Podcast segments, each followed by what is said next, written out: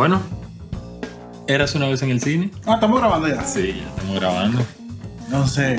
Finalmente un podcast en el que Rubén no tiene que estar en Miami disfrutando las paradisíacas playas de Miami Beach Siempre lo hemos hecho de noche. y, y un podcast de día. Yo creo que el primero Sí. que hacemos de día. Bueno, lo cierto es que en esta ocasión queremos hablarle un poco del Festival Internacional de Cine de Toronto, el TIFF, en su edición del año 2019. Estamos también en live para la cuenta de Instagram HPaganS. Rubén, ¿qué tal? Ah, porque tú estás en tuyo. Para darte Sí. tu- mi follower. Claro, necesitamos esos followers para la cuenta de HPaganS. Lo cierto es que solamente apenas el pasado día 5 de septiembre inició el Festival Internacional de Cine Ayer. de las... Bueno, no. Lo que pasa es que cuando tú no estás trabajando... No, y que, y que todos los días como levantarse, ver películas.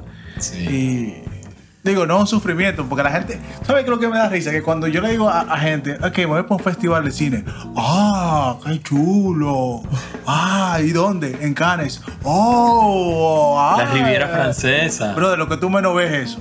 Porque si tú vas a un festival de cines a ver películas, tú empiezas a las 8 de la mañana y vienes terminando a las 10 de la noche.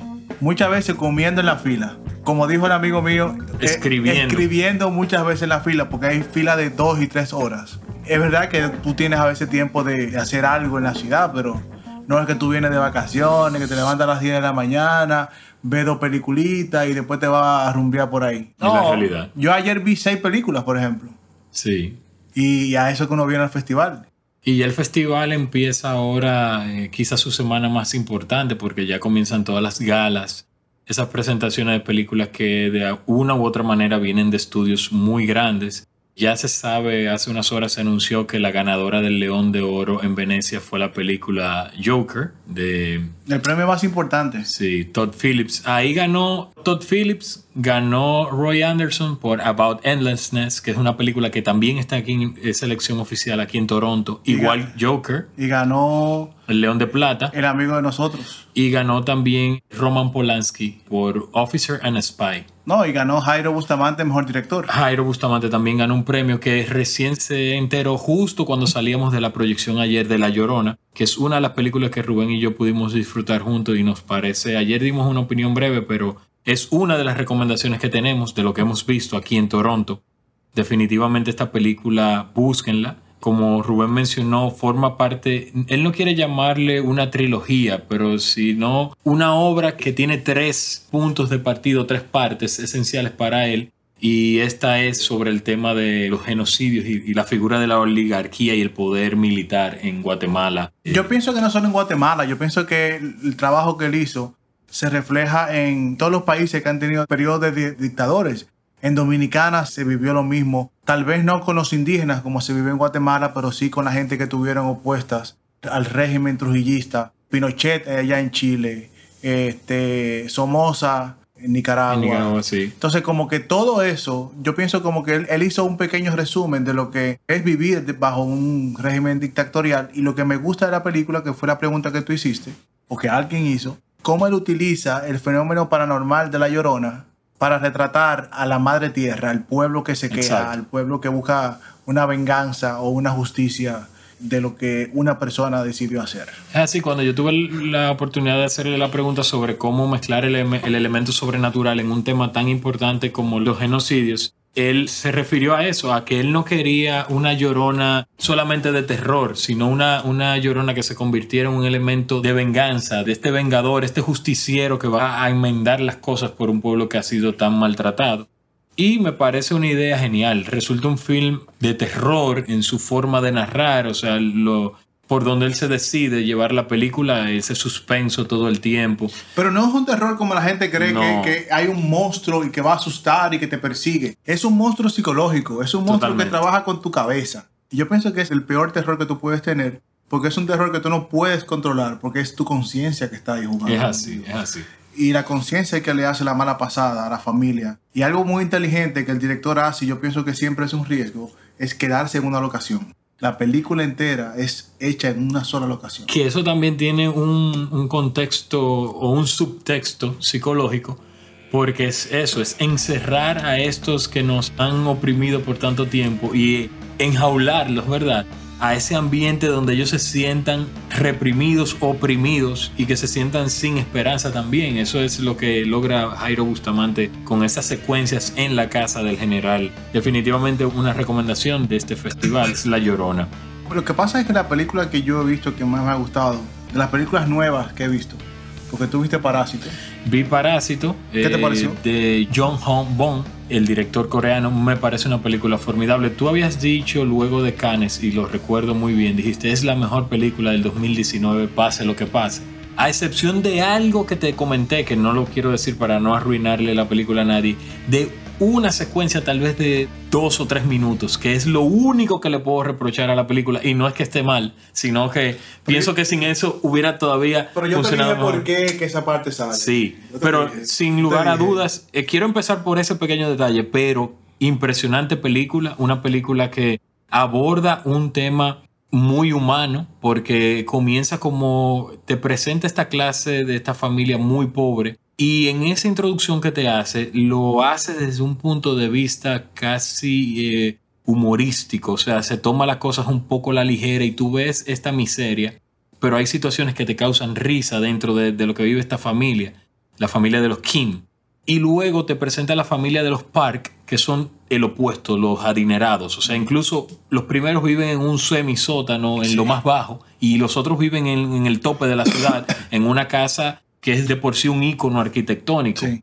O sea, tienes los dos polos opuestos de la moneda, pero yo me hacía la pregunta, Rubén, de que son dos caras de una misma moneda, porque todas esas carencias que presentan uno desde el punto de vista físico o exterior, la tienen los otros en el interior. O sea, en el interior las carencias son las mismas para pobres y ricos. O sea, ambos tienen debilidades y cosas que carecen desde su formación humana. Y es ahí donde el director coreano engancha esa película que es tan poderosa para mí. Me parece brillante como él logra de verdad poner en escena un drama humano tan fuerte. Yo comparaba un- incluso una de las escenas que me parece casi a lo Buñuel, como esta, ¿recuerdas esta secuencia de la última cena de Viridiana cuando la familia está viviendo una vida que no es la de ellos? Un momento como si fuera robado. Es definitivamente una película que tiene demasiados puntos donde uno la puede abordar, muy buena para debatir y una película de verdad de lo mejor del 2019. La estaremos viendo en futuras premiaciones sin lugar a duda, también llevándose más premios. Yo creo que creo que la riqueza de la película es ese retrato social con drama, terror y comedia. Esa mezcla de géneros, como que lo equilibra bien.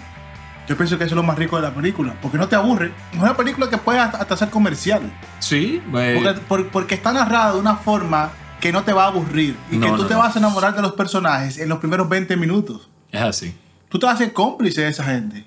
Definitivamente. Incluso con la gente que supuestamente está bien, tú, tú como que no te caes muy bien, que son los ricos. Y no, pero no te caen bien por ricos, te caen bien por cómo son como personas. Totalmente. Y por eso la película tiene tanta lectura que yo pienso que tal vez eso es lo mejor de lo que va del año. Aunque todavía falta mucho por ver, aún falta Joker, que debe ser la película por todos los premios la expectativa, falta de Irishman. Hoy se estrena Knives Out con Ryan Johnson, aunque no creo que... Como que tengo muy bajas expectativas con esa película.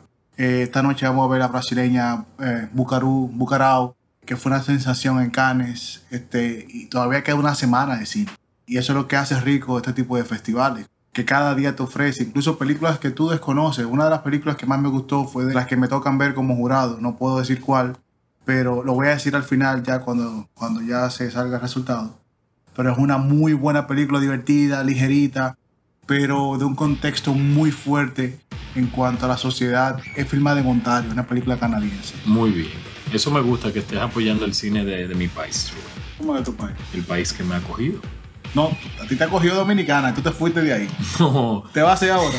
pero ven acá, Dominica. Tú- tú te podías quedar Dominicana. Dominicana es el país que me pertenece, Jus Soli y Jus Sanguini, porque esa es, es mi tierra materna, pero este es el país que me acogió. ¿O te? Mi segunda tierra. Tú aplicaste aquí, fue. Papá, pero ven acá, yo ¿Por qué tú lo aplicaste en Haití Ah, o en Guatemala? Mira, hablando de Haití, Ah, hay una película, ajá. Zombie Child, que se desarrolla, se desarrolla entre Francia y la ciudad de Haití. Es una película que nos Rubén y yo entramos por recomendación y definitivamente la inversión no fue la mejor. Una película que plantea un tema súper interesante, aborda el tema del vudú, de, esta, esta religión y de cómo el vudú está en, en las venas de la cultura haitiana y en la población haitiana, pero la extrapola, o sea, y hace una comparación con el sistema educativo de la actualidad en Francia. Es lo que yo pude entender de lo que nos quería contar el director o donde yo pude agarrarle el hilo a la conversación. Que puede ser interesante en punto de partida, pero la ejecución me parece muy pobre, como una ejecución, vamos a decir si se quiere, simplista. Nos contraponía con frecuencia, nos llevaba al pasado en una situación que sucedió en Haití y nos traía al presente en la Francia moderna con unas niñas en un internado que es para niños de, vamos a decir, de, de la alcurnia, ¿verdad? De clase alta y esto. Yo lo que creo que el director no supo cómo terminar su película, porque te crea una, una expectativa de lo que puede pasar y te da ciertas cositas, como que te dice, juega con tu mente, que con- la niña, con que, con que ella es hija de un zombie, etcétera, etcétera, etcétera, etcétera. Pero al final no pasa nada. Como que tú te quedas, ok, pa- ¿para qué tanto cuento? Es como Jon Snow y, y la, la tensión con que eres eh, Targaryen. No pasa nada. No pasa nada. Como que tú me das información, me das la información, me das la información para no usarla para nada. Entonces yo pienso que eso es donde fracasa la película, porque yo pienso que las actuaciones estuvieron muy bien. Él supo manejar a los no actores, creo que fueron correctos, Sí. pero al final es la historia. La historia no me envolvió, no me convenció, como la foto de Jordan en el aire. en el aire. Sí, definitivamente yo creo que Zombie Child tiene que ser de lo más flojo que... ¿Dónde que que estaba? Ta- Fue a San Sebastián. Sube- tuvo en San Sebastián eh, nominada y tuvo nominada en Cannes en la, en la quincena de realizadores. Pero el director Bertrand Bonello, una película francesa, o sea que a los que les interesa el tema del vudú o de, vamos a decir, un poco de la fantasía y sobrenatural, pues ahí tienen también una opción. Es una película que no la veo llegando a ninguna sala de cine comercial, a menos que no sea en un cine tipo Fine Arts en República Dominicana. En otros países, obviamente, sí, eh, hay múltiples salas donde esta película podría exhibirse, pero ya saben que también estuvo aquí selección oficial en Toronto. La otra película, Rubén, que pudimos ver eh, fue The Human Capital, Sí. con un elenco cargado de actores eh, de renombre, Liv Schreiber, Marisa Tomei, em, Alexander Saskar, o No, Peter, Saskar, Peter Saskar. Peter Saskar, em, y la hija de Ethan Hawke, Maya, Maya Hawk. Maya Hawke, que está que subiendo. La vimos ahí en Stranger Things y ya está trabajando Sí. poquito a poco. Es, es que mira los padrinos. ¿Quiénes son los padrinos de esa muchacha? Bueno, Uma Thurman y Ethan Hawke. ¿qué vamos a hacer? Y buenos actores. Human Capital es una peliculita. Pero cuando digo peliculita, no quiero decir que es una película mala. Que no es muy grande. No, una peliculita. Una niña película. Un remake de un una remake película italiana del 2013. Pero que es una película que cumple. No, una película que, que- que cumple. No vi ningún riesgo en historia. Correcta. Como que te da tentativa de ciertas cosas, juega con cositas, pero se queda jugando con cositas. Incluso yo siento que si hubiesen explotado más el personaje de Liv Schreiber y sus sentimientos por lo que pasa y todo Sí. eso, yo pienso que, que la película funciona mejor. Sí, es una Pero, película. pero se juega mucho con los flashbacks. Eso te iba a decir. Se da va- varias eh, visiones de algo y tú comienzas a sacar tu conclusión y al final tus conclusiones son correctas. Sí, el tema del juego en el tiempo, los flashbacks, puede ser uno de los elementos más interesantes de la película, al igual que algunas actuaciones, incluso la misma Maya Hawk está eh, muy bien. Pero aparte de ahí, creo que el director siempre se refugia en los recursos ya conocidos. Flashback. Y que, y que va a lo seguro, ¿tú entiendes? Como que busca recursos muy, muy utilizados y muy gastados para salir de las situaciones y la resolución final se da como por arte de magia, como que, oh, wow, mira, mira lo que iba a pasar. ¿Quién la dirige? Eh, se llama Mark Myers. Yo creo que él fue el que hizo la película de My Friend Dahmer, que yo tuve la oportunidad de ver en el Festival de Miami hace como año y pico, que trata sobre el asesino en serie Jeffrey Dahmer. Mm, que cuenta una historia que él tuvo en la secundaria de cómo se convirtió en ese famoso asesino caníbal que ma- Mark, eh, Je- Jeffrey Dahmer. Jeffrey Dahmer. Bueno, miren, hay una, una opción. Este Mark Myers, si el internet nos colabora, podemos confirmar su filmografía.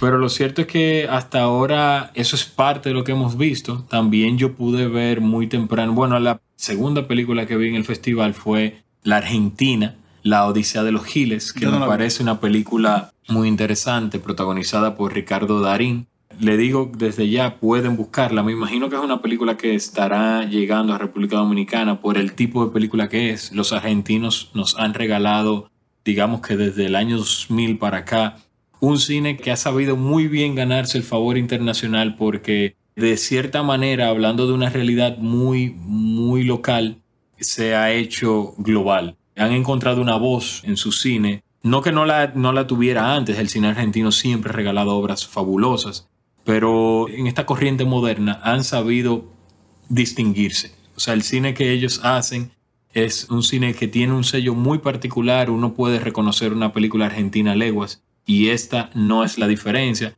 Es una película que nos lleva a la Argentina del año 2011 con el problema del corralito y esta familia que atraviesa una situación económica muy fuerte en, un pequeñito pueblo de, la ciudad argentina que se llama Alcina. Y Darín haciendo de un exjugador famoso de fútbol. Son unas situaciones cómicas que el director maneja muy bien y obviamente con la comedia nos lleva a un drama que es de verdad un drama desgarrador. Mira Rubén, aquí estoy buscando a Mark ¿Es una comedia o un drama? Es un drama pero es un drama comedia. O sea, mezcla los dos elementos. Sí, el director, vamos a confirmar, Rubén, My Friend Dahmer es el director. Eh, la película My Friend Dahmer la dirige Mark Myers, el mismo que ahora presenta aquí en Toronto la película The Human Capital.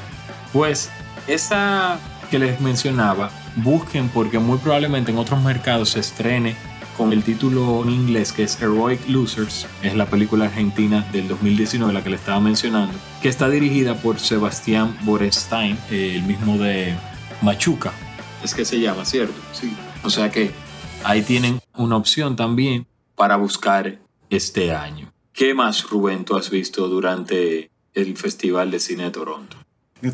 Son ocho películas, yo me acuerdo solamente de las buenas. ¿Qué problema? ¿Cómo? Por ejemplo, mañana tengo pautado, creo que es miércoles o martes, que voy a ver la película de Joker. Hoy, hoy voy a estar un poquito limitado porque no te quiero dejar solo. Ay, este, perdón. No, tengo que cuidarte. Tú eres mi invitado. gracias, gracias. Y aquí en mi ciudad, Toronto, en mi nueva ciudad, Toronto, que, que adoro. Y la mayoría de las películas que he visto no puedo hablar mucho porque son parte de la selección que me tienen. Y bueno, aunque el podcast va a salir eh, después de la selección, pero... Mira, quiero eh, corregir algo es un cuento chino, la película anterior de Sebastián Borenstein, que dije Machuca, eh, y no es así. Es un cuento chino que también es protagonizado por Ricardo Darín. Entonces, de tu lista, tú nada más vas a hablar de las buenas. Bueno, vimos The Human Capital juntos, vimos La Llorona juntos, vimos, eh, yo pude ver... Es, que, eh, es, que, yo pienso que ya hemos comentado toda la película que yo he visto. Que ya hemos visto. Bueno, la que viste hoy es de tu... no puedo hablar no puedes hablar de ella. Hoy eh, aún la tengo, yo tengo pendiente de las películas de hoy. Pero ese es el resumen de lo que hemos visto hasta ahora. Lo cierto es, ahí tiene Rubén, mira, ahí va Rubén a repasar su listado. Porque tú y yo hemos visto la misma película, menos Heroic Loser. Sí. Spider no la viste, La Llorona la mismo. Sí.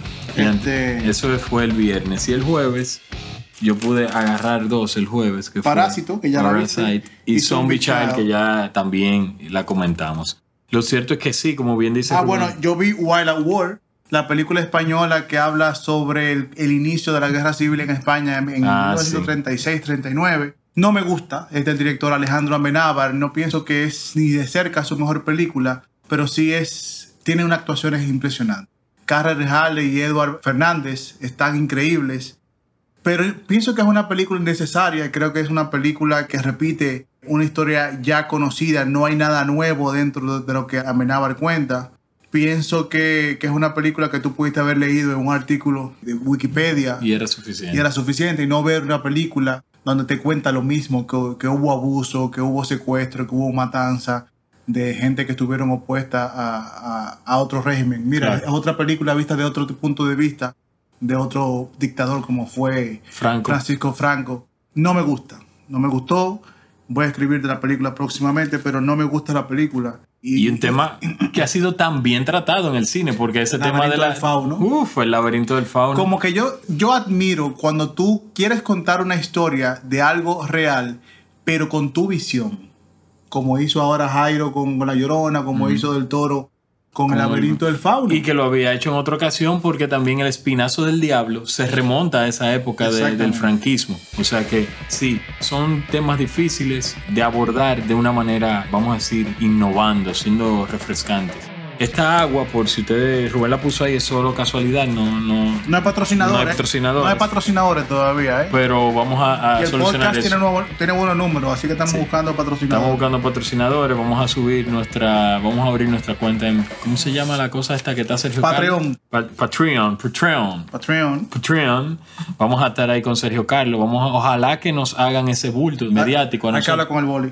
Sí, no, y que nos hagan cuando tú salgas a pedir dinero, que nos comenten y digan, ya antes Rubén, vuelve a tu país, igual a mí, ¿por qué ustedes se fueron para tener que estar pidiendo dinero? Y bueno, ojalá que así sea. Señores, recuerden que Érase una vez en el cine va a estar siempre con ustedes. Vamos a tener un podcast más adelante cuando Rubén ya tenga más para contarles ya la próxima semana cuando terminen sus labores de jurado de FIPRES. Ah, bueno, vi Lina for Lima, pero es Lina parte- for Lima, pero es parte de, Pero las es películas. parte de la O película sea que luego que ya tú des- puedan hacer la deliberación, el jurado, y decidan, pues ya podemos hablar eh, un poquito más, abundar un poco más sobre eso. Y hablaremos también largo y tendido de Joker. Sí, ya claro. luego ese Sí, podcast pero ya ese podcast hay que esperar que tú la veas. Sí, también. esperen ese podcast porque Rubén y yo tenemos algo especial donde ab- abordaremos ese personaje haciendo una retrospectiva. O sea, nos vamos a ir a todos los actores que lo han encarnado y ver qué ha hecho Todd Phillips, que yo decía a Rubén que él no creo que se imaginara que iba a salir de Hangover a estar allá en Venecia recogiendo el León de Oro. Lo que pasa es que Todd Phillips es un director de la industria. Y aunque Hangover, la primera, es una buena película. Y Due Date eh, es una peliculita. Una comedita. Después hizo War Dogs. Creo que hizo otra cosa por ahí. Pero no creo que se lo haya imaginado nunca. Y menos con una película de superhéroe, una película de género. Sí. Y. Que eso es otra bueno. cosa que creo que podemos, luego que la veas, vamos a ver, porque yo tengo mis reservas. A mí me parece que esto no va tanto en la línea de, de superhéroes, sino que se va a quedar más en la línea de un drama. Hablaban de comparaciones con Taxi Driver para esta de Joker, o sea que me imagino que va por esa línea. Vamos a ver. Eh, lo cierto es que ya Venecia le, le dio el visto bueno con ese premio y un premio que, bueno, va a poner a la película en el radar, definitivamente. La No. veremos en el Oscar. Va a ser un éxito de taquilla. De seguro ya. Y Joaquín Phoenix seguro que va para allá. La película, si la película es nominada, también puede seguir la línea que tuvo Black Panther el año pasado con la película de superhéroes nominada. Y si sigue con esa línea de que, de, de que el público y, y la gente está hablando tanto de la película, es una película que debe ser nominada. Y mira qué ironía que gana en un lugar no tradicional para este tipo de películas, con un jurado presidido por Lucrecia Martel este Lucrecia año, Martel. que ella empezó Que le eh, mandó fuego a Roman Polanski. a Roman Polanski y terminó también ganando Polanski eh, el León de Bronce. O sea que como mejor eh, creo que es... Esperemos que el año que viene hagamos este podcast desde Venecia. Sí, ojalá, ojalá que sea desde Venecia. Ya. Bueno, Falta un año. Hasta la próxima, señores.